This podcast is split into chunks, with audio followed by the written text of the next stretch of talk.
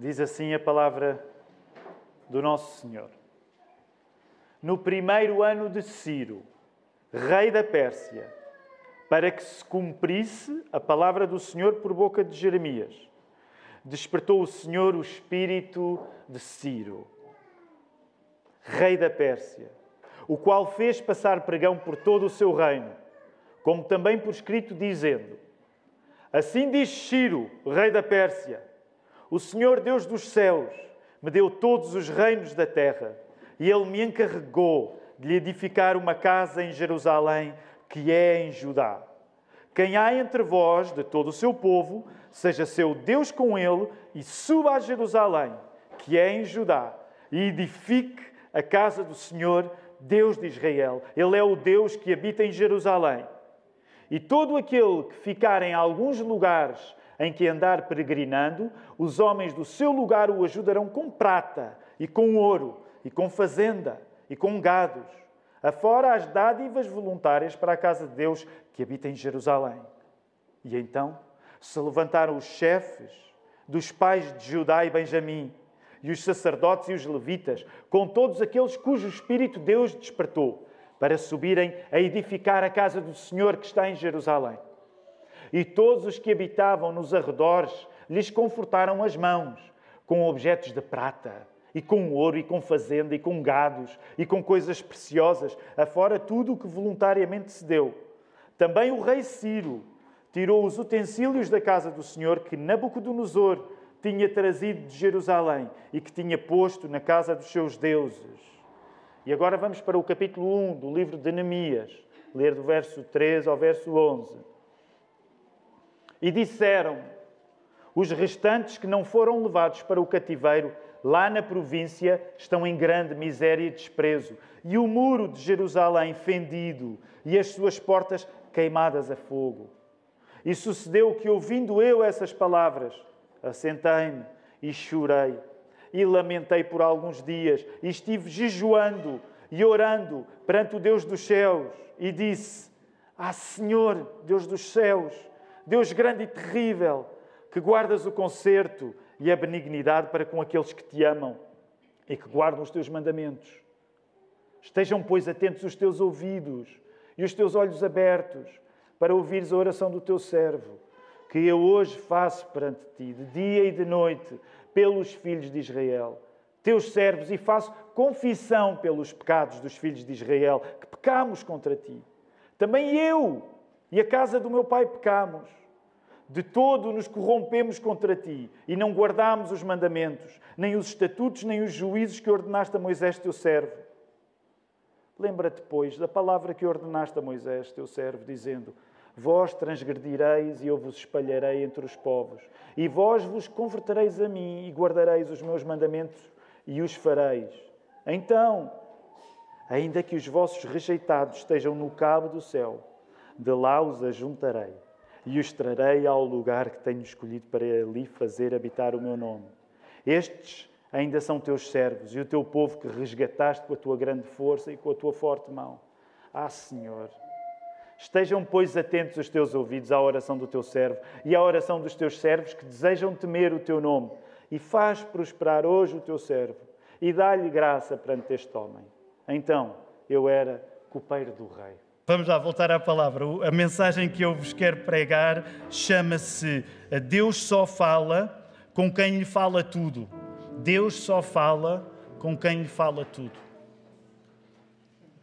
E uma das coisas que eu quero transmitir-te nesta manhã é que enquanto tu não usares a tua boca para confessar tudo a Deus, as tuas forças, mas hoje interessa sublinhar sobretudo as fraquezas, enquanto tu não usares a tua boca para falares tudo com Deus, as tuas forças, mas sobretudo as tuas fraquezas, tu não acreditas assim tanto nele.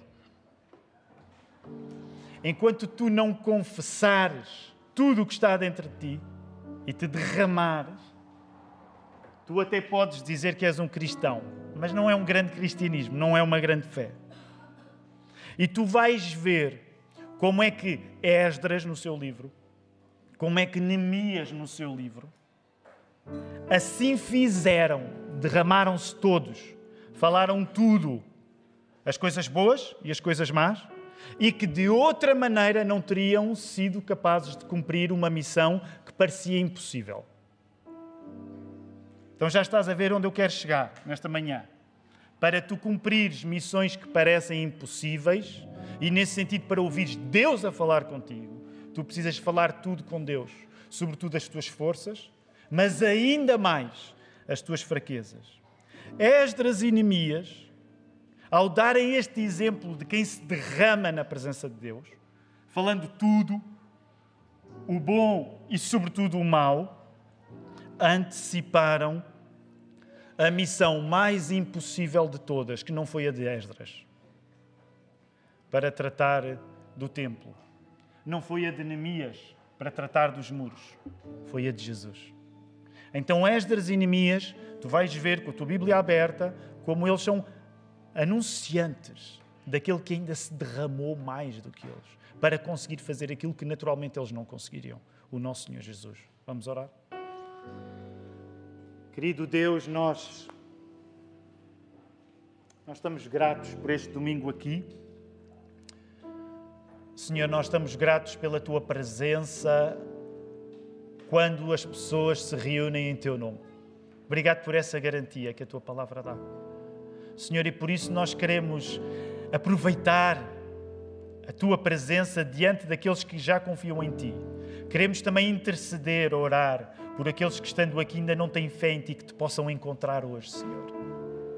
Ó oh, Senhor, e que nesta hora tu me possas guiar a pregar a tua palavra com fidelidade para que nós, no final do nosso tempo de comunhão, possamos estar mais capazes de cumprir a tua vontade nas nossas vidas.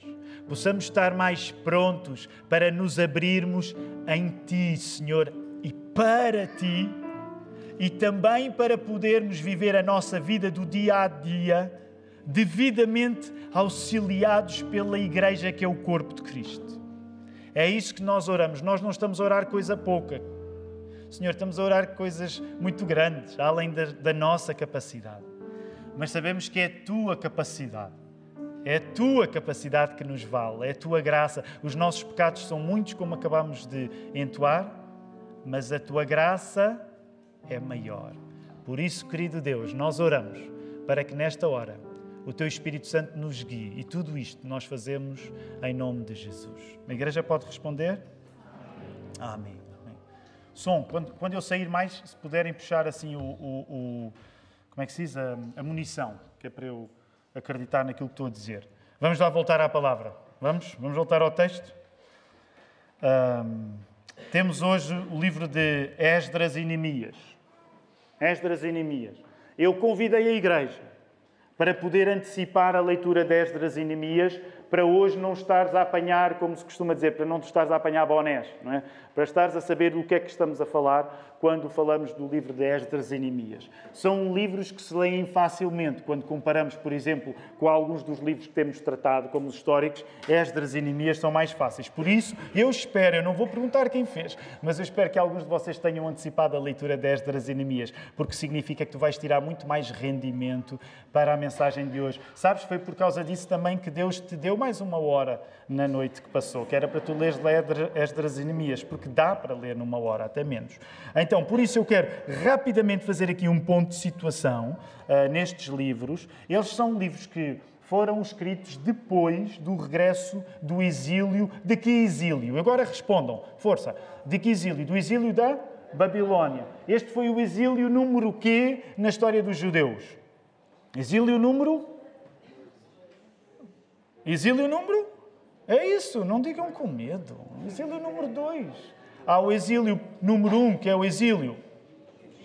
É que ainda por cima nós temos estado a estudar isto panoramicamente, que é para estar tudo mais lembrado. Há o exílio número um, no Egito, e há o exílio número dois, que é na Babilónia, que entretanto tu notas que, que se tornou Pérsia, porque entretanto os persas invadem e conquistam a, a, a, Babilónia. Então, estes dois livros, Esdras e Neemias, são escritos após o exílio na Babilónia e são os últimos, são dos últimos livros a serem escritos antes da chegada de quem? E as mulheres têm uma obrigação especial de saber, porque acabaram de estudar precisamente Esdras e Neemias agora. O que é que, o que, é que acontece depois da escrita? Estes livros são escritos e depois o que é que vai acontecer uns tempos depois? Hã? Que? Isso, sim. Há muita coisa que acontece. Oh, há tanta coisa que acontece, Tiago. É o que eu quero. Quero, a seguir destes livros, a coisa historicamente mais importante é que Jesus virá. ok? Jesus vai chegar cerca de 400 anos depois da escrita destes livros. O que significa uma coisa muito interessante, que na nossa ordem, no nosso cânon bíblico, como tu sabes, nem sempre dá para compreender tão rapidamente. Porque, por um lado, o nosso cânon bíblico, a ordem cristã, tenta fazer uma organização cronológica até aqui. Ok? Ainda vamos até o livro de Esther. Tenta fazer pela ordem cronológica, pela sucessão dos acontecimentos. Mas, como tu sabes, depois com a chegada dos livros poéticos ou de sabedoria e dos profetas, a cronologia fica mais baralhada. Mas o que precisas de compreender é que Esdras e Neemias são um dos últimos livros a serem escritos antes da chegada de Jesus. Por exemplo, tu terás reparado nós saltámos dois livros. Que livros é que nós saltámos? Hoje fomos diretamente para Esdras e Neemias. Que livros é que nós saltámos? Que livros é que saltámos? Saltámos o primeiro e o segundo livro de Crónicas. Porquê? Porque o primeiro e o segundo livro de Crónicas, crê-se que foram escritos após o exílio também, para fazer uma espécie de resumo da história dos judeus agora que eles tinham voltado a Jerusalém. Nós podíamos ter seguindo a ordem comum no cânon, podíamos ter estudado e avançado logo para crónicas. Mas, de certa maneira, achámos que ia ser um pouco redundante. Então, quando é que nós vamos pegar nos livros de crónicas? Quando chegarmos ao final do cânon do Velho Testamento. Para tu compreenderes que o escritor das crónicas não quer estar a fazer uma repetição necessariamente daquilo que já tinha estado dito no primeiro e segundo livro de Samuel e no primeiro e segundo livro de Reis. Mas ele estava a contar a mesma história numa circunstância completamente diferente, porque os livros anteriores de Samuel e de Reis tinham sido escritos numa altura diferente desta que, os, que, as crónicas vão ser escritas. Porquê? Porque as crónicas vão ser escritas agora que o povo regressou a Jerusalém e está a fazer assim uma espécie de arrumação da história dos judeus. Por isso, quando tu chegas ao livro de Esdras e Neemias, que terão sido os últimos a ser escritos uh, antes da chegada de Cristo, são atravessados, por exemplo, pelos livros do profeta Ageu e pelos livros, neste caso pelo livro do profeta Zacarias. Portanto, Ageu e Zacarias entram entram na cronologia do livro de Esdras e Neemias. Nós agora não temos tempo para ver isso em detalhes, porque senão o sermão ficava longo demais. Também é por isso que gostamos sempre de vos convidar para à quinta-feira voltarem a trazerem perguntas, porque assim nós podemos ir a determinados detalhes que não conseguimos encontrar quando estamos uh, a tentar ao domingo uh, pregar um sermão que não seja demasiado longo.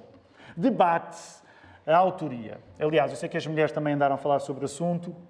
Há quem diga que terá sido Esdras que escreveu os dois livros de Esdras e Neemias, tendo em conta uh, que eles eram um livro só. Há quem diga que terá sido Neemias. Portanto, há debates acerca disto. É daquelas coisas que nós não precisamos de, de ter uma posição final acerca disso, porque quem sabe muito mais do que nós tem às vezes muito mais dúvidas do que nós que não estudamos tanto. Se quisermos, e esta é uma coisa que eu gostava de chamar a tua atenção hoje, nós podemos chamar de Esdras e de Neemias de livros mais modernos Porquê que são livros mais modernos? Porque Deus parece mais quieto e são os homens que têm de se mexer em nome dele. E isso é uma coisa que mais facilmente encaixa no nosso sentimento hoje. Okay? Encontras aí essa frase. Muitas vezes é mais fácil ler Esdras e Neemias, porque como tu não vês Deus a falar diretamente, como a ênfase não está, não está tanto naquilo que Deus faz pelos homens, mas parece estar mais naquilo que os homens fazem por Deus. Parece que Esdras e Neemias vivem uma vida mais parecida contigo. Porque tu também não ouves Deus a dizer-te coisas diretamente. Compreendes? Nesse sentido, muitas vezes é dito que são livros mais modernos, são mais de acordo com aquilo que nós sentimos hoje em 2023.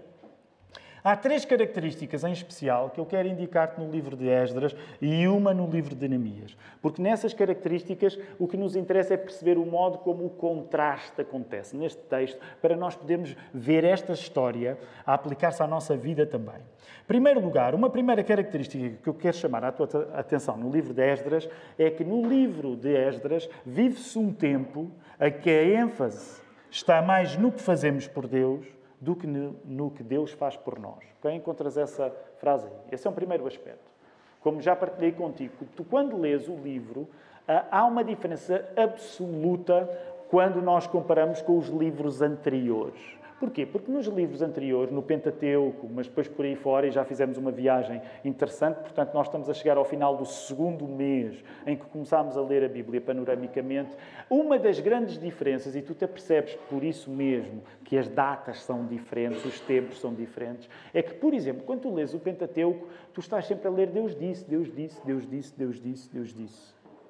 Mesmo quando segues em frente para Josué e Juízes, Tu vês Deus disse, Deus disse, Deus disse, Deus disse. Até quando tu avanças para os históricos, como os livros de Samuel e de Reis, há uma intervenção mais direta de Deus, de Deus dizer. Curiosamente, chegas a Esdras e Neemias e Deus não aparece diretamente a dizer nada. Então, nesse sentido, a ênfase do livro, compreende isto, não quer dizer que Deus não diga nada, mas a ênfase do livro parece estar mais naquilo que tu fazes por Deus do que aquilo que Deus faz por ti. Quando Deus não fala diretamente, parece que são mais os judeus, através de Esdras e Neemias, a determinar quem é o Deus deles, do que, ao contrário dos primeiros livros da Bíblia, era Deus a determinar quem era o seu povo. Consegues compreender? Estamos assim a resumir coisas, ideias que são longas.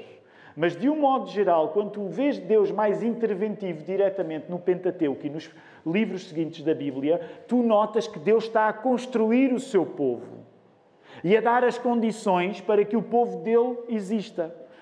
Mesmo quando precisa de corrigir, mesmo quando precisa de perdoar, Deus está a construir o seu povo e isso vê-se pelo facto de ele falar tão diretamente com o seu povo. Curiosamente, estamos numa fase posterior da história bíblica em que essa dinâmica já não acontece da mesma maneira. Então parece, não é? Parece que aqui agora o que está em causa não é tanto Deus a determinar quem é o seu povo, mas parece que é o seu povo que tem de determinar quem é o seu Deus. Por isso mesmo, quando tu lês as peripécias do livro de Esdras e Neemias, naquele regresso do cativeiro da Babilónia para Jerusalém, tu topas a responsabilidade, o peso sentido por estes homens para que as coisas aconteçam da maneira certa. Para que o povo saiba quem é a partir do Deus que tem. E uma das coisas que tu sabes que com frequência corre mal em Esdras e Neemias é que, apesar do povo estar a regressar da Babilónia para Jerusalém, com frequência comete erros que estes homens precisam de corrigir. Porque este povo já não sabia bem quem era o seu Deus. Eles ainda eram o povo de Deus, mas eles cometiam erros típicos de quem não conhecia bem o seu Deus. Então tu tens uma série de acontecimentos, desde a consagração, no início da construção do templo, desde a atitude que é necessária na construção dos muros. Tu tens uma série de atitudes que são pedidas das pessoas que estão a reconstruir Jerusalém para que elas saibam quem é o Deus delas. Algumas das leituras dos textos na Bíblia que falam de leituras mais longas da palavra acontecem precisamente nestes livros. Tu podes aplicar este princípio à tua própria vida. Quando tu ficas meio despistado do teu Deus, tu precisas de voltar ao beabá. Tu precisas de voltar à raiz. Tu precisas de voltar ao conhecimento bíblico mínimo, essencial. Porque tu já nem sabes bem aquilo que querias. Com alguns aconteceu isto na vossa vida. Por alguma razão, vocês não passaram necessariamente por uma experiência de cativeiro, como os judeus passaram aqui na Babilónia, mas por alguma razão vocês viram-se numa confusão tal que quando saíram de algum lugar para aqui chegar, vocês já nem sequer sabiam bem em que Deus queriam. Também é por isso que continuamente a nossa igreja tenta continuamente oferecer oportunidades de ensino em que tu sabes o B, A, Bá. Em que tu sabes juntar as sílabas. Porque com frequência na história da vida da nossa igreja, chegamos a este lugar sem saber bem aquilo em que queremos. Portanto, nesse sentido, tu encontras esta dinâmica a acontecer nestes dois livros.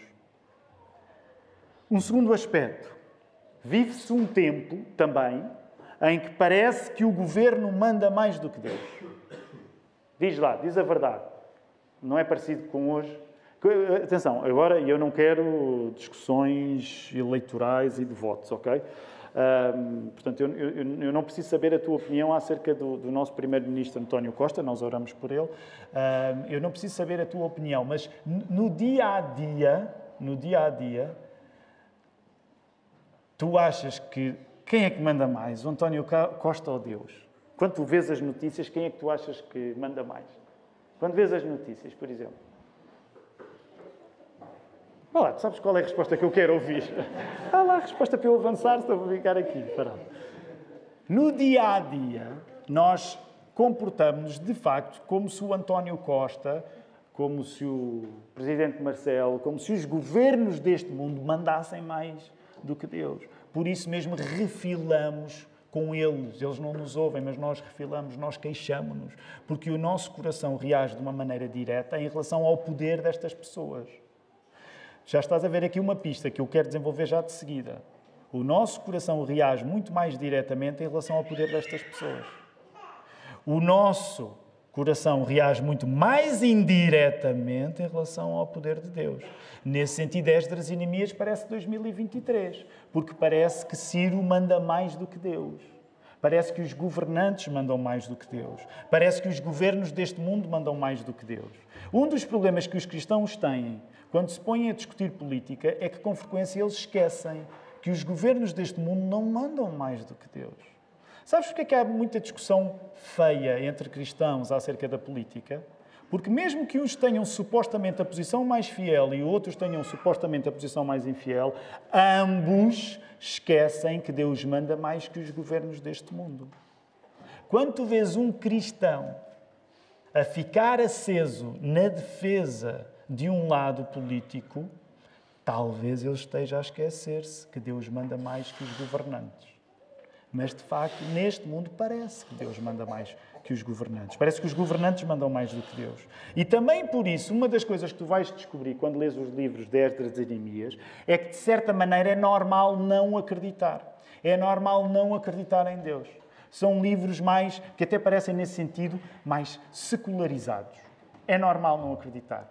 Repara, tu vives em Portugal em 2023. A coisa mais normal em 2023 neste país é não acreditar em Cristo. E nesse sentido, há uma atitude por parte das personagens do livro mais de acordo com o teu próprio contexto. Pensa nesta comparação ainda quando nós falamos de governantes. É muito interessante.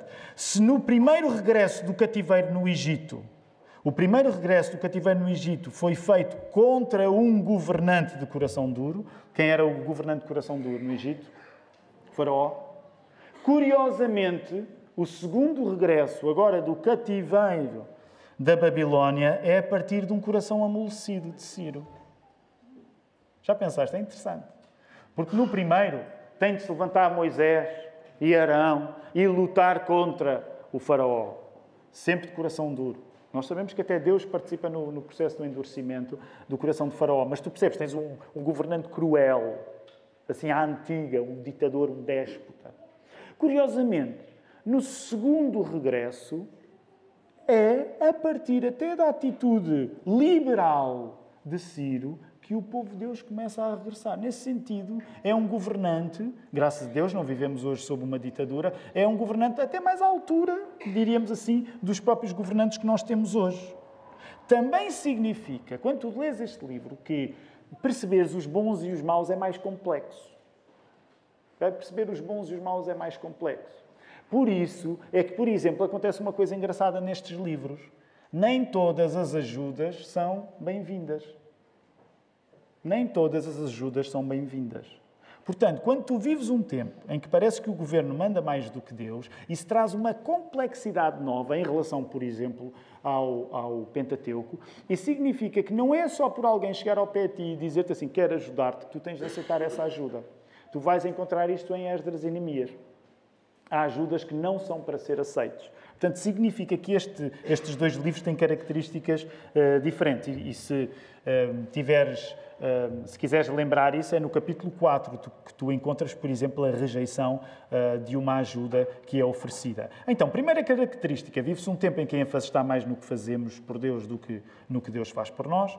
Segunda característica, vive-se um tempo em que parece que o governo manda mais do que Deus. Terceira característica, vive-se num tempo em que Deus parece que fala mais através da pregação do que da profecia. Também nisto, Esdras e Neemias são livros modernos. Com Esdras e Neemias parece que já não é o que Deus diz, mas o que nós dizemos que Deus diz. E nesse sentido é como no nosso tempo. Se tu fores dizer a alguém, Deus disse-me isto, a pessoa, assim, de uma maneira mais pós-moderna, vai dizer: Não, não, calma. Tu achas que Deus diz isso. Tu dizes que Deus te diz. Curiosamente, quando tu passas de um paradigma de profecia. O que é que é profecia? Quais são, qual é a expressão verbal inicial sempre que existe uma profecia na Bíblia? E depois vamos chegar lá aos profetas. Mas qual é a expressão inicial sempre que tu vês uma profecia na Bíblia? Geralmente, assim diz o Senhor. Tu não vais encontrar esse discurso da mesma maneira em Esdras e Neemias, mas vais encontrar agora um surgimento da pregação. Nesse sentido, o nosso tempo é a continuação do tempo e Neemias. Tu vais pela primeira vez começar a ouvir de falar, de certo modo, de grandes sermões. Não quer dizer que eles não tivessem sido praticados até então. Tu já encontraste belos sermões, por exemplo, no livro do Deuteronômio. Mas agora tu começas a entrar numa, numa era de pregação no lugar da profecia. Já não é o Deus diz diretamente, mas aquilo que o pregador diz que Deus diz. Compreendes? E atenção, ao dizer isto, não estou a relativizar, não estou de maneira a relativizar o poder da palavra de Deus. Mas é uma época em que tu te percebes que a ênfase já não é na profecia direta, e é na própria pregação. Agora, deixa-me chamar a atenção de uma característica de Neemias. Vive-se num tempo, sobretudo a partir do exemplo de Neemias, em que a melhor presença de Deus é a leitura da palavra dele e a consequente resposta a esta leitura em oração. Okay? Esta é a quarta característica e que vem do livro de Neemias em particular. Vive-se num tempo em que, de certo modo, o lugar onde a presença de Deus pontua o máximo é na resposta à palavra escrita de Deus. Por isso, se tu reparares, em momentos-chave nestes livros, há o momento em que a palavra de Deus é lida. Para que então, como resposta, as pessoas possam começar a construir. Há momentos em que a palavra é lida e que, como resposta, o povo possa celebrar. Há um dos episódios que eu gosto mais nestes dois livros é quando há uma proibição das pessoas se lamentarem depois de estarem no culto. Eu gostava de fazer essa proibição também. Não tenho talento para isso, mas gostava de dizer: agora vocês vão sair daqui e Deus vos livre de não serem felizes.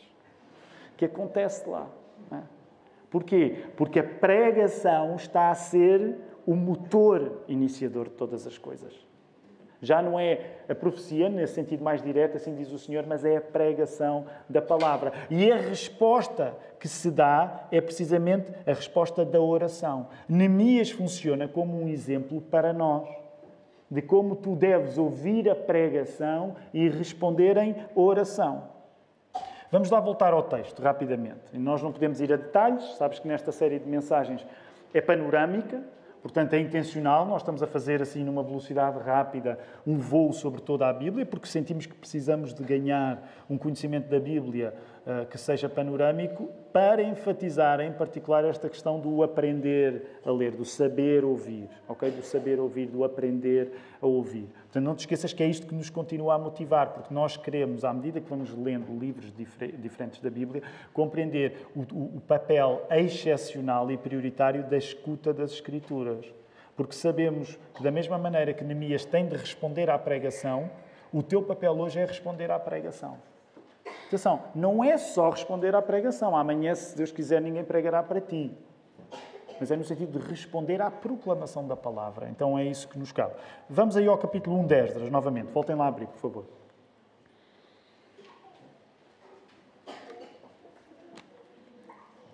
É tempo de fazer o quê? Quando tu leste, eu tentei na leitura em voz alta, e vocês sabem o quanto nós temos sido chatos nesta questão da leitura em voz alta, eu tentei na leitura em voz alta enfatizar aqui uh, um aspecto, que é uh, Deus move o coração deste governante pagão, é engraçado, essa é uma das coisas engraçadas, tu estás a ler Esdras, e Esdras é, é, um, é um livro que até documentos de governantes pagãos servem para entrar na Bíblia. Okay? Isto é um decreto de um pagão.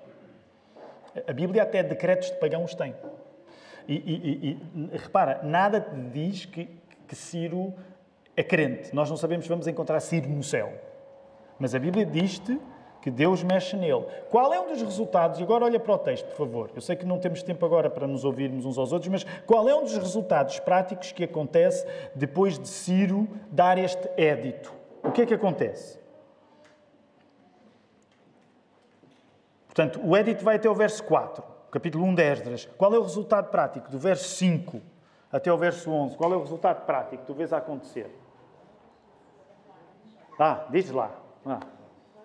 O que é que é? O que é que é? O que é que vai voltar? O que é que vai voltar? Hã? O que é que vai voltar? O que é que tem de voltar? Como? Sim, é verdade, o pessoal tem de voltar, mas com o pessoal o que é que tem de voltar? Vocês são todos. O problema desta igreja somos todos muito espirituais. O que é que tem de voltar com o pessoal? Tem de voltar, tem de voltar o guito, meus irmãos. Vejam lá. Eu, eu, eu, não sei como é, eu não sei, eu não sei. Vocês têm uma. O pior que nos pode acontecer é nós lermos a Bíblia de uma maneira santa, porque tudo nos passa ao lado.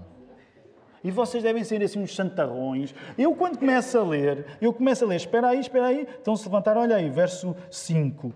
Todos os vizinhos os ajudaram com utensílios de prata, com ouro, com bens, com gados e coisas preciosas, fora tudo o que voluntariamente se deu.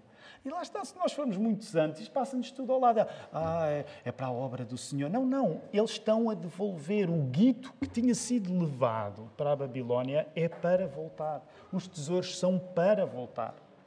Porque a identidade do povo também está no facto de não deixar com os outros as bênçãos que lhes pertenciam. Então, nesse sentido, o guito está a voltar para Jerusalém. Ok? Tens de compreender isso. Porque é importante tu compreenderes isso. Porque este é tempo de devolução. E nós não vivemos do ar aqui. Eu não sei se tu vives do ar ou se és um acheta que está aí num pilar a viver só da oração, mas a maior parte de nós vive, precisa de trabalhar, precisa ter dinheiro para comer. Portanto, se eles vão voltar à terra, olha, vai com Deus. Ciro não diz vai com Deus. E reparem o que isso significava. Isto significava até um certo acerto na história da Pérsia, que tinha conquistado a Babilónia, dizer, olha pessoal, eu sei que isto está aqui a aumentar os nossos, a nossa riqueza, os nossos depósitos, mas isto tem de voltar para lá, porque isto, isto não é nosso, isto é lá do Deus que vive em Jerusalém, é? o Deus que está em Jerusalém.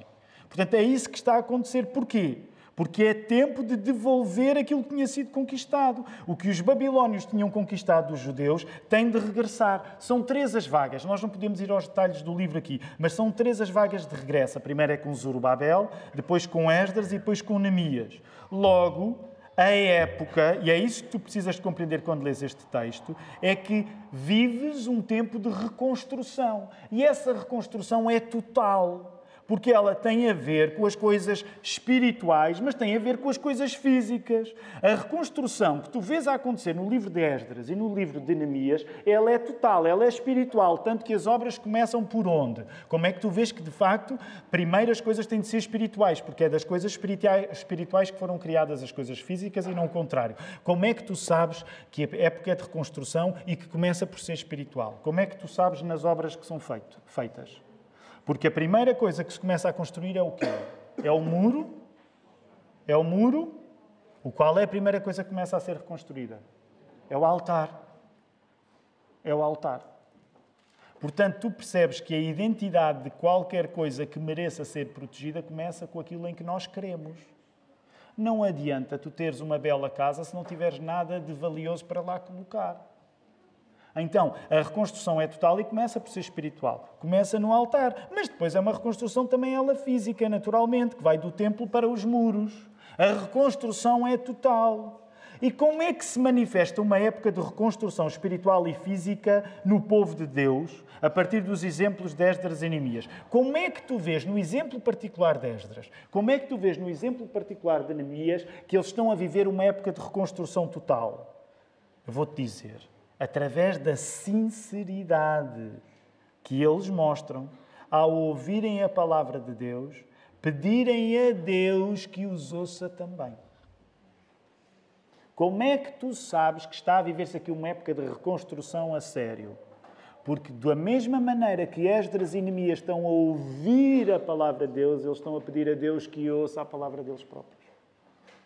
Logo, e essa frase vai aparecer aqui, aprender a ouvir, que é o nosso objetivo agora, aprender a ouvir, aprender a ouvir Deus, também é dar-se a ouvir a Deus.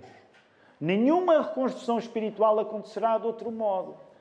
Tu aprendes a ouvir não só quando tens interesse em ouvir Deus, mas quando tu te dás a ouvir a Deus. E este é um aspecto que eu quero explorar convosco rapidamente esta manhã. Quando tu queres aprender a ouvir, tu buscas a presença de Deus. Mas para que a presença de Deus seja realmente buscada, a tua presença tem de estar em jogo. É por isso que tu vais encontrar nas personagens de Esdras e Neemias, as pessoas estão derramadas. Porque nada da presença delas fica para trás. Quando elas falam com Deus, elas derramam-se totalmente. Porque tu não podes estar à espera de ouvir Deus se tu próprio não te dás para que Deus te ouça.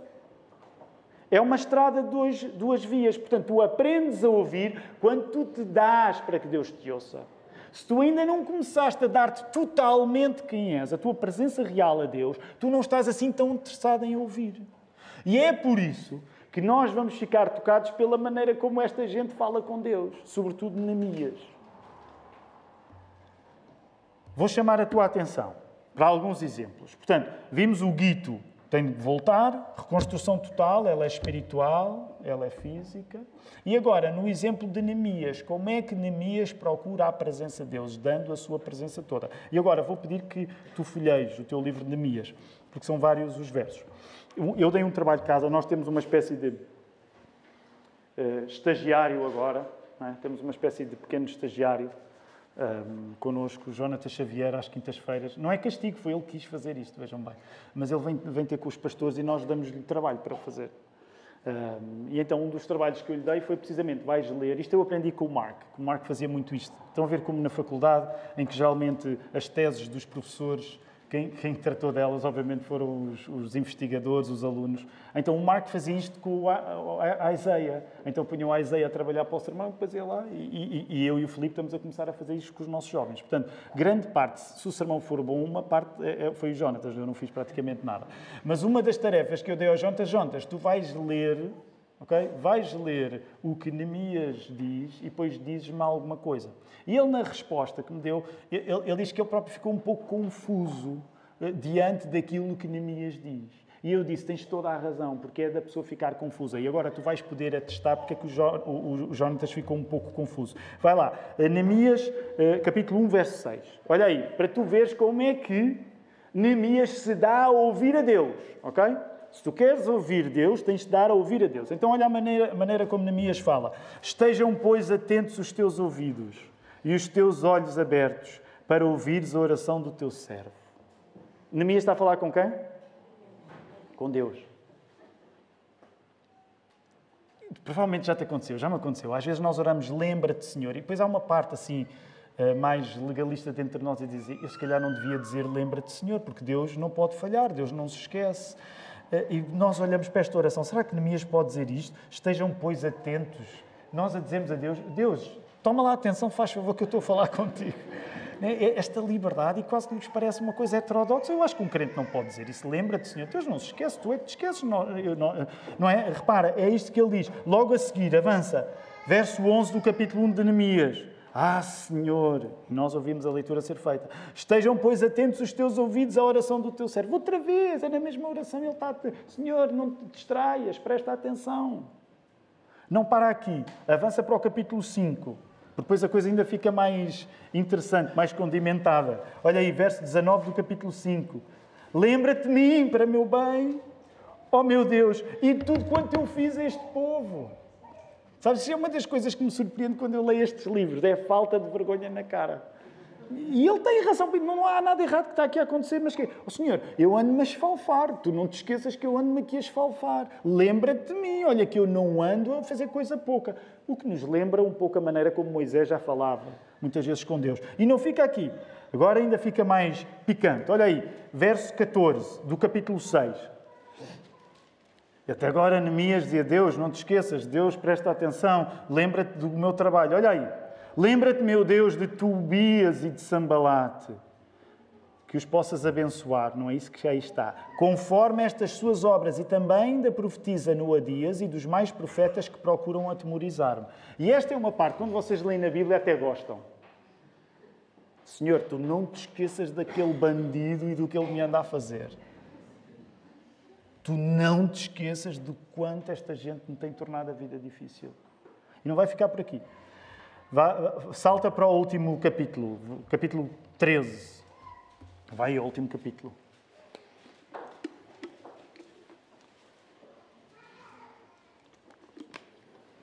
Mesmo no finalzinho. Olha aí, verso 14. Deus meu, lembra-te de mim e não risques as beneficências que eu fiz à casa de meu Deus e às suas guardas. Senhor, lembra-te o quanto eu investi nesta casa, o, o, suor que eu transpirei. Não te esqueças, Senhor. Presta atenção a isso. E olha aí, verso 29, agora é mesmo a, a explosão final. 29 do capítulo 13. Lembra-te deles, Deus meu, pois contaminaram o sacerdócio, como também o concerto do sacerdócio e dos levitas. Novamente a fazer queixas de quem se portou mal. E por fim, e é uma maneira bonita do livro acabar. Verso 31. Lembra-te de mim, Deus meu, para o meu bem. As pessoas de Deus, nestes livros, as pessoas de Deus, são as que fazem questão de constantemente pedirem pela atenção dele. Neemias não tem vergonha de usar todo o alfabeto, todo o vocabulário que tem para pedir a Deus que Deus seja com ele. A presença divina, a presença de Deus, depende de toda a nossa presença lhe ser dada através da oração. No bem que queremos, mas também no mal que nos fazem. Encontras essa frase aí. Agora repara, quero chegar ao fim desta mensagem, mas quero que seja esta a rampa do nosso fim. Quando tu queres presença de Deus, tu dás a tua presença toda através do bem que desejas para ti. É por isso, por exemplo, alguém está doente, nós oramos pela saúde, porque é um bem para a pessoa e é um bem para nós. Nós não temos vergonha de pedir a Deus que mude circunstâncias que são adversas, porque nós queremos o bem. Não há nada errado em querermos o bem. E o bem dos outros também nos faz bem a nós. Mas repara, o modelo de oração que tu tens em Neemias em particular não é só isto. Ele é chamado também a confessar o mal que sofre. Percebes? É nesse sentido que eu quero sublinhar este aspecto que é, Neemias não é um santarrão com orações muito espirituais. Como Neemias quer da presença de Deus, ele dá toda a sua presença a Deus. Isso significa que Deus ouve Neemias a queixar-se do mal que sofre. Logo, uma das coisas que começa a estar em jogo nesta mensagem é como é que a tua vida de oração é é que talvez ela seja mais espiritual do que a vida de Neemias e de Esdras. É que talvez quando tu falas com Deus, tu dás sobretudo as tuas virtudes. Mas deixa-me dizer, Deus não precisa das tuas virtudes para coisa nenhuma. Deus é perfeito. Ele não precisa de ti, não precisa de mim. O que Deus precisa, e percebe a maneira como eu estou a dizer que Deus precisa, porque Deus não precisa de coisa nenhuma. Mas neste sentido, deixa-me usar esta expressão: o que Deus precisa é que tu confesses a ausência das tuas virtudes, é dos teus pecados. Não é só que tu vais com ele celebrar os triunfos, isso é importante que seja feito. Mas é tu seres completamente transparente diante de Deus em relação ao mal que te fazem. As duas coisas estão lá.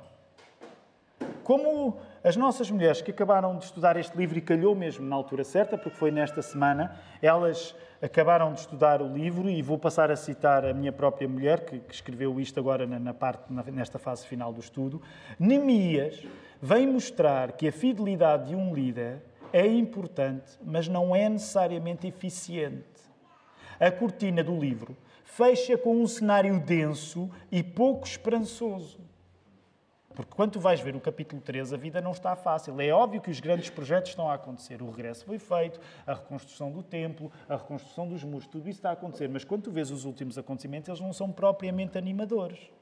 Então, a cortina fecha com um cenário denso e pouco esperançoso para um pouco mais tarde se abrir para um outro homem, compassivo, íntegro, sem pecado, disposto a entregar-se por todos os pecadores. E ele sim capaz de converter corações de pedra em corações de carne. Aquilo que, por muito despejado, derramado que Neemias tivesse diante de Deus, ele não tinha a capacidade de fazer aquilo que vinha agora um fazer, que é Jesus.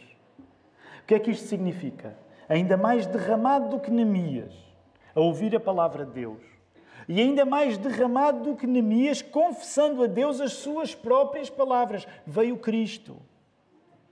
Se tu achas se tu achas que Neemias era muito sincero e dizia tudo a Deus, pois eu quero dizer que Jesus ainda era mais sincero do que Neemias. Derramou-se tudo. E começamos a chegar a um aspecto que não é contraditório, mas que é paradoxal. Porquê? Porque a palavra feita pessoa, o verbo que fez todas as coisas, Jesus, fez-se homem, ouviu, ele próprio viveu a vida que tu vives, ouvindo e sendo ouvido, mas curiosamente, tu não podes esquecer, não podes esquecer isto. A palavra feita pessoa ouviu para, ao não ser ouvida na angústia antes da cruz, todos nós pudéssemos ser. O paradoxo dá-se.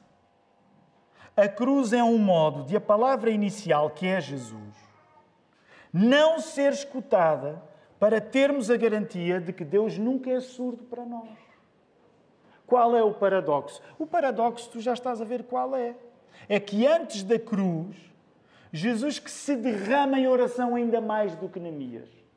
Jesus derrama-se em oração ainda mais do que Neemias, ao ponto de escorrer sangue. Ok? E nessa hora, Jesus ora em Lucas 22, 24: Pai, se queres, passa de mim este cálice.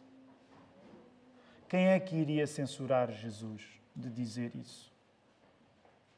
Percebes? É nesse sentido que eu embirro um pouco, às vezes, com, a, com, com, com as orações santarronas que nós temos.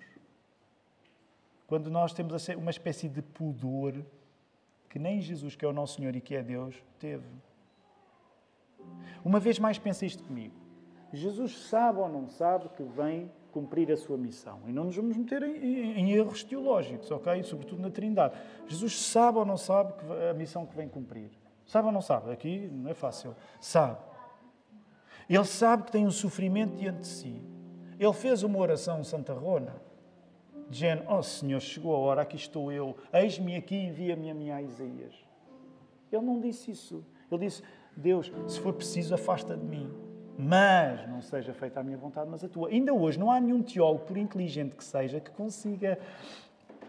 As palavras estão aqui. Nada pode ser acrescentado a estas palavras. Eu próprio não. O que é que eu estou. Eu não vou acrescentar nada a estas palavras. A verdade é que este é o paradoxo.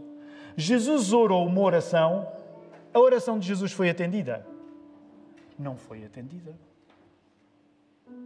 A oração de Jesus não foi atendida, queremos nós, para que nesse paradoxo a tua oração possa ser sempre atendida.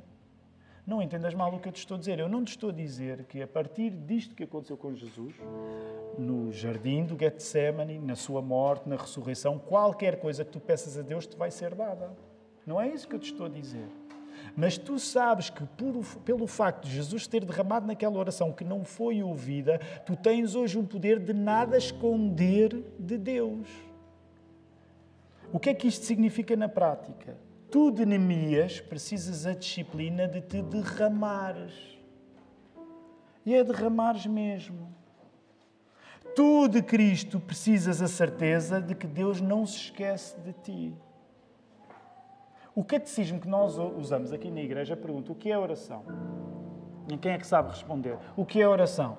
Oração é derramarmos os nossos corações a Deus. Sabes, eu gosto de quão sucinta é essa resposta. Oração é tu derramares o teu coração a Deus.